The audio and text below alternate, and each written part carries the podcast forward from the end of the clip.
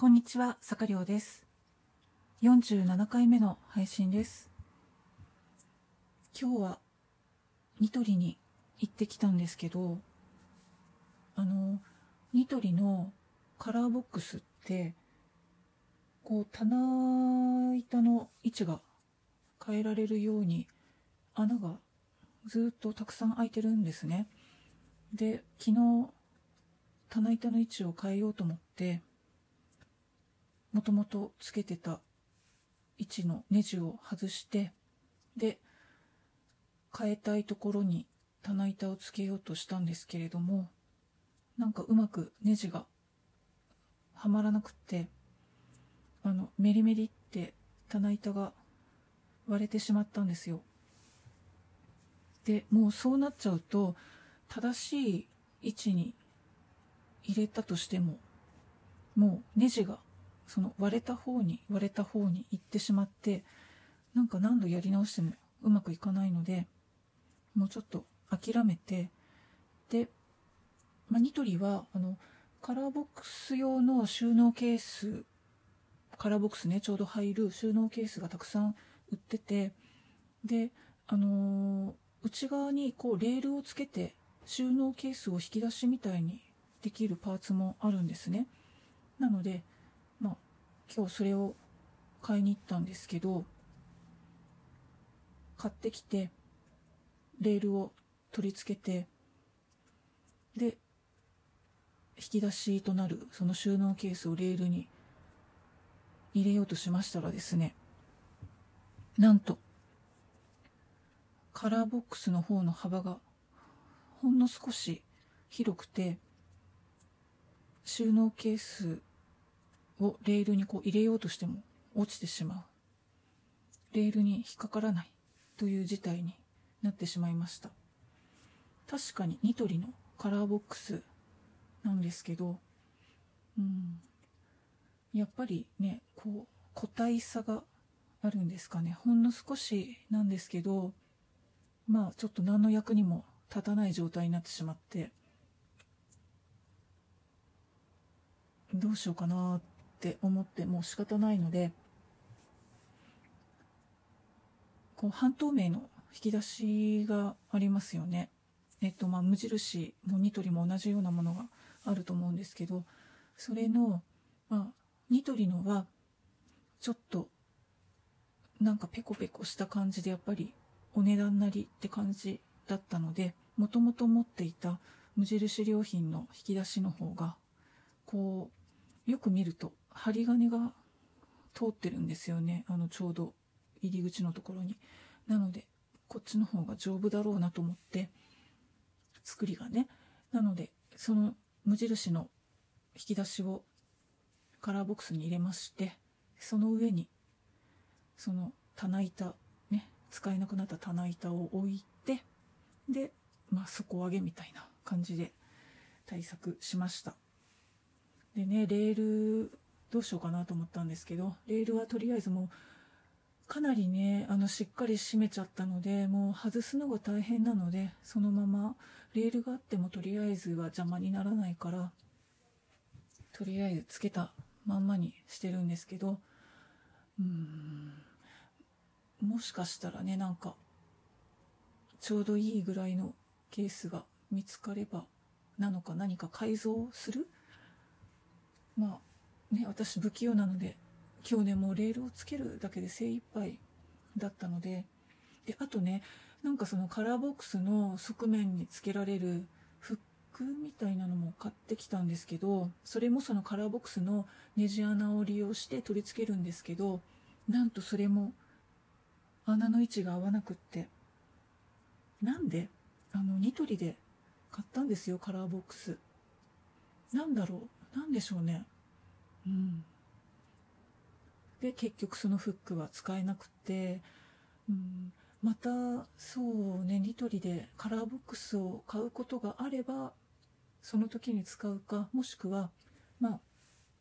カラーボックスはちょっとね、そのネジ穴がないとつけられないけど、普通の壁だったら、ちょっと穴を開ければネジがさせるので、うん、普通の壁に使うかもしれないですけどちょっとねせっかく買ってきたものがそれもその製品用ですよって書いてあったというか、まあ、歌ってあるのにもかかわらず使えなかったっていうのが非常にがっかりしましてこれをこうしてああしてっていろいろ考えてね、あのー、ちゃんとニトリのその公式サイトっていうか公式アプリで商品のその説明欄とかも読んで、うん、行ったんですけどねということでちょっとがっかりでした。あとはえっとなんだっけそのカラーボックスにちょうど収まるぐらいのケースをいろいろ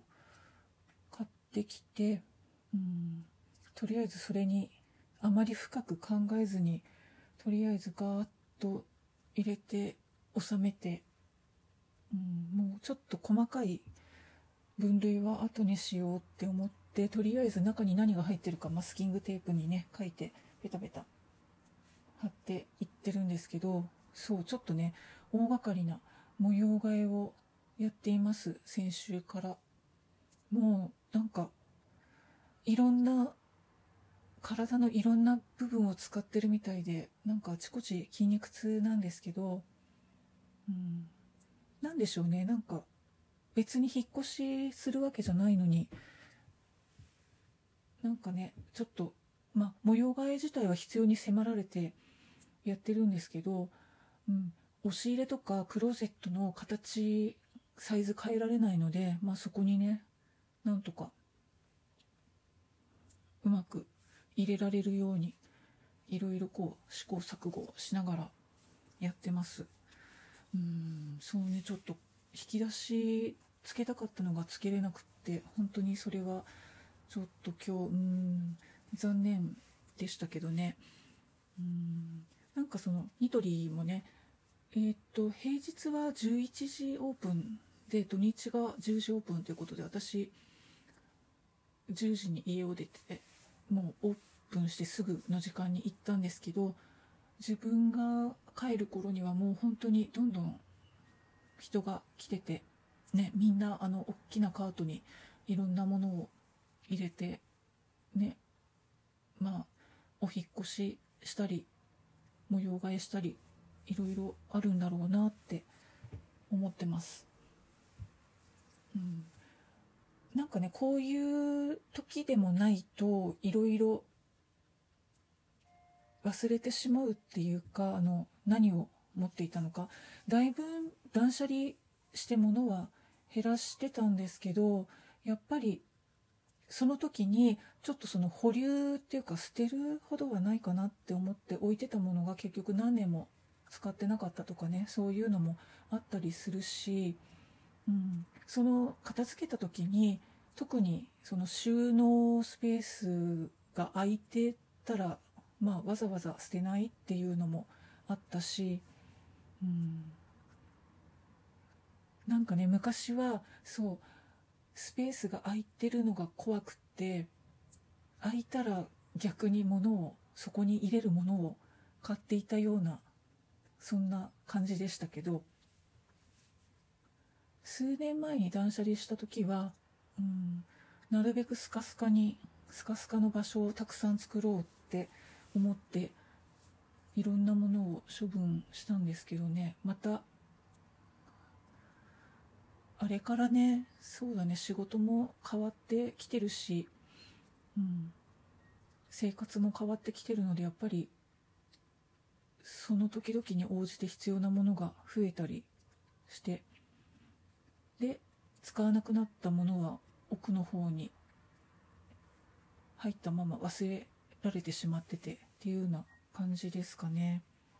うん、ちょっとね今困ってるのはバッグをどうするかなんですよね私バッグがすごくすごくすごく大好きでといってもあのブランド物ののバッグは全然ね買わないんですけど本当にプチプライスでなんかあったら買っちゃうんですよね。でだけど入れ替えるのが面倒くさくて結局は、うん、仕事用っていうか平日まあ仕事なので仕事用のバッグと休日用のバッグとって2つだけがこう部屋のスタンドにかけてあってあとは全部収納ケースに入ってるんですけどねバッグどうしよう、うん、でもうんせっかくね買っちゃったしあとあの引き出物とかあの葬儀の香典返しとかで今カタログギフトをもらうことが多いじゃないですか。でああいうのも私ついバッグを頼んでしまってあるんですよね。バッグがいろいろ。ちょっとねどうしようかなって思っているのともうこれ以上は買わない方がいいよな。買うんだったらやはり買った分少なくとも1個買ったら1個捨てるとかねしないともうやばいよなとは思ってます。それでは今日はこの辺で失礼します。